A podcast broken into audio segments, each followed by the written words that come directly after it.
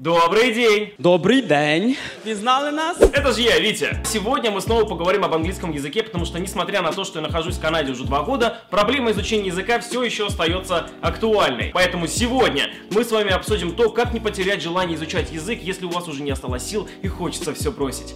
Поехали! Ну, во-первых, в любом начинании самое главное определить один основной момент.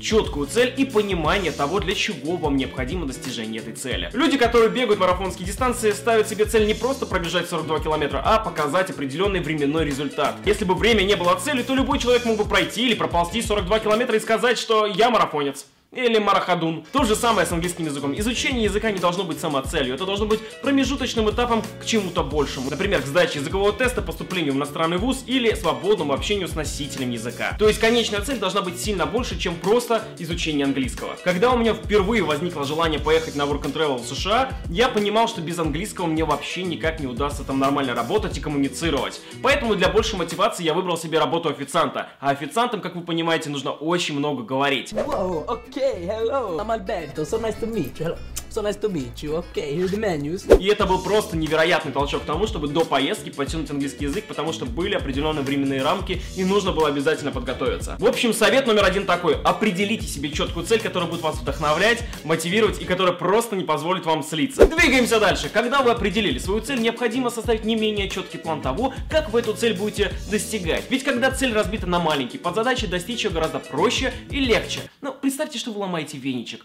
по соломинке. Когда я готовился к тесту по английскому IELTS, я занимался каждый день. Каждый день, Карл. Но до тех пор, пока это не стало привычкой. Поэтому определите себе примерно такой план. В понедельник читайте книгу и выпишите себе 50 новых слов. Во вторник смотрите фильм на английском языке с английскими субтитрами и попробуйте найти эти слова уже в разговоре. Ну а в среду можно расслабиться и послушать английские подкасты, потому что подкасты слушать гораздо проще, чем смотреть фильмы. Там говорят на более понятном для людей языке. понятном э, языке, лю- лю- на понятном...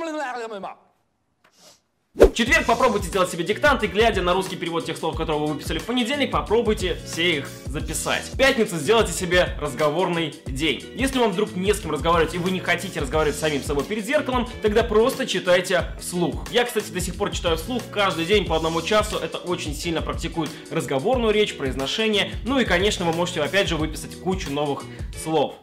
Обалденно. Люблю английский язык.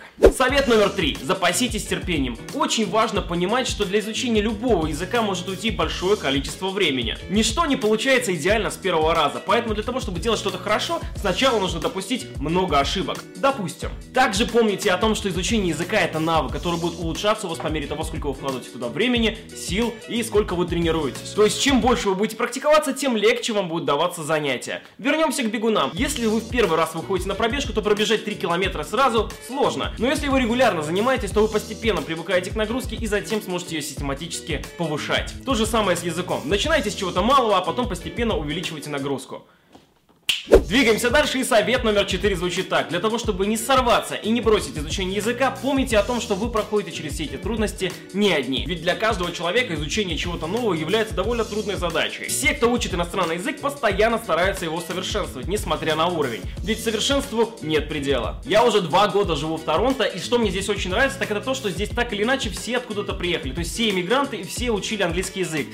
А это значит, что все мы находимся в одной лодке. В одной большой канадской лодке. Поэтому не расстраивайтесь и не переживайте из-за того, что у вас что-то может не получаться, либо вы произносите какие-то слова неправильно. Никто не будет вас осуждать за то, что вы делаете ошибки. Многие люди понимают, что английский, скорее всего, не является вашим родным языком. Поэтому не стоит особо переживать, расслабьтесь и продолжайте изучать язык, новые слова и подтягивать произношение. Это все требует времени. С другой стороны, существует и очень интересный момент, что люди приезжают в страну, совершенно не зная английского языка и живут в ней нормально. То есть они живут, покупают машины, покупают дома, работают и живут в рамках своей общины. То есть чисто теоретически без знания языка вы в стране не пропадете. Но лучше все-таки влиться в культуру, адаптироваться, чем спустя 20 лет все так же говорить как на уроках английского языка. Лондон the capital of Great Britain. Ну и последнее, то, что работает 100%. Найдите себе ментора, который будет вас учить и поддерживать. Очень сложно бросить спорт, если у вас есть свой тренер и вы не хотите упасть перед ним лицом в грязь. На сегодняшний день очень просто найти себе хорошего преподавателя и заниматься английским языком, не выходя из своей квартиры. Для этого вам всего лишь нужен интернет,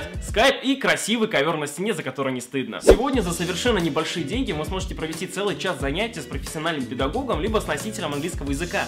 Вообще вдумайтесь, 21 век на дворе. Вот, например, на сайте школы English Dom вы найдете больше 200 крутых преподавателей, которые разработают с вами индивидуальную программу и будут вас поддерживать на пути к поставленной цели, будь то подготовка к языковым тестам или улучшение произношения. Также на этом сайте вы сможете пройти бесплатные курсы и воспользоваться онлайн-тренажером для запоминания новых слов и изучения грамматики. А еще у English Dom есть разговорный клуб, где во время прямого эфира можно будет пообщаться с преподавателем и подтянуть свои навыки. По-моему, это круто. В общем, по ссылке в описании вы получаете от меня один бесплатный часовой урок с преподавателем, и я очень надеюсь, что вы найдете себе хорошего ментора, который доведет вас до результата и не позволит вам опустить руки. Никогда не сдавайтесь. Ну а теперь напишите в комментариях, какие методы используете вы для того, чтобы сохранять мотивацию в изучении языка. Ну и конечно, по традиции, подписывайся на канал, если ты не сделал этого раньше, поставь этому видео большой палец вверх, если оно было для тебя полезным, и жди новых видео, которые будут совсем скоро. А пока, всем пока, с вами был Витя, удачи!